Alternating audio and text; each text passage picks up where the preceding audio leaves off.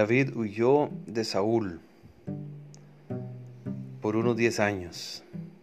Estuvo vagando en el desierto, en el sur de Israel, en la tierra de los filisteos, buscando cómo protegerse de la ira de el maníaco de Saúl. En el tiempo de dificultades y problemas, David era joven. Tendría cuando empezó todo ese problema unos 18 o 20 años y cometió errores, como en el caso cuando visitó Nob y le mintió a Imelec acerca de las razones de su visita y la necesidad de comida. Él pudo haberle pedido al sacerdote ir a algún lugar aparte, hablar con él personalmente, pero lo hizo en público para que Doeg escuchara lo que estaba sucediendo. Le faltó experiencia, Luego se fue a la ciudad de los filisteos. Y allí, cuando supo que podían matarlo, estaba en la casa, en la misma tierra de Goliat, en Gat, cambió su manera de comportarse delante de ellos y se fingió loco entre ellos y escribía en las portadas de las puertas y dejaba correr la saliva por su barba. Qué espectáculo, el ungido de Dios, el futuro rey de Israel, en tierra pagana en tierra de incrédulos, haciendo esa, esa locura.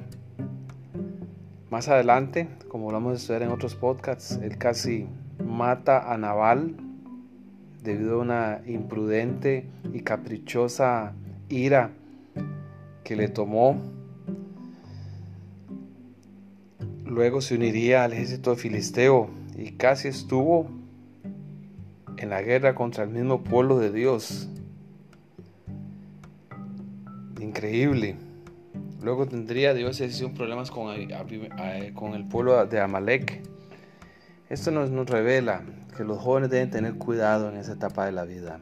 Deben buscar consejo, ayuda, sabiduría y pensar muy bien lo que van a hacer, porque se pueden cometer errores como los hizo David y muchas veces no poder salir de las consecuencias de esos grandes errores. Pero lo que impactó grandemente a la vida de David y que es una motivación para nosotros, es lo que dice el capítulo 22 de Primera de Samuel, los primeros dos versículos.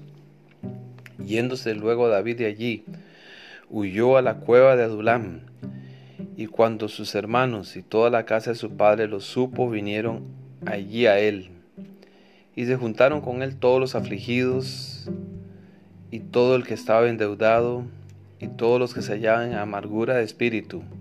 Y fue hecho jefe de ellos y tuvo consigo como cuatrocientos hombres. Y aquí, en este grupo de gente con problemas y necesidades, David tuvo un pequeño reino donde él aprendió también en ese periodo cómo liderar, cómo tratar con las personas, que es lo más difícil, y es tratar de liderar y guiar seres humanos, cómo manejar un grupo, cómo organizarlo, cómo ser un buen administrador. Pero lo que más destaca aquí en ese pasaje es que él atrajo a los afligidos, a todo el que estaba endeudado, y todos los que se hallan amargura de espíritu. Y David hizo un ministerio por ellos. David los organizó, los atendió y estos hombres con su familia llegaron a amar a David como rey por la calidad de persona que él era. Y ese tipo de trabajo es el que realmente Dios espera que nosotros hagamos. Y es tan sencillo, ir y atender a las personas en necesidad ir a sus casas, orar con ellos en el trabajo, en el camino, decirles una palabra positiva, sonreírles. Ese ministerio es el ministerio de Cristo. Y David lo aplicó de una manera práctica, de una manera sencilla.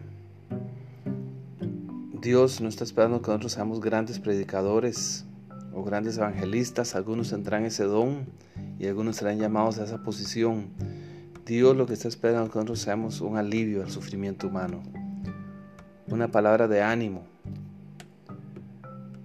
compartir alguna bien material, ya sea comida, dinero, con los que están en problemas. Eso es lo que Cristo hizo.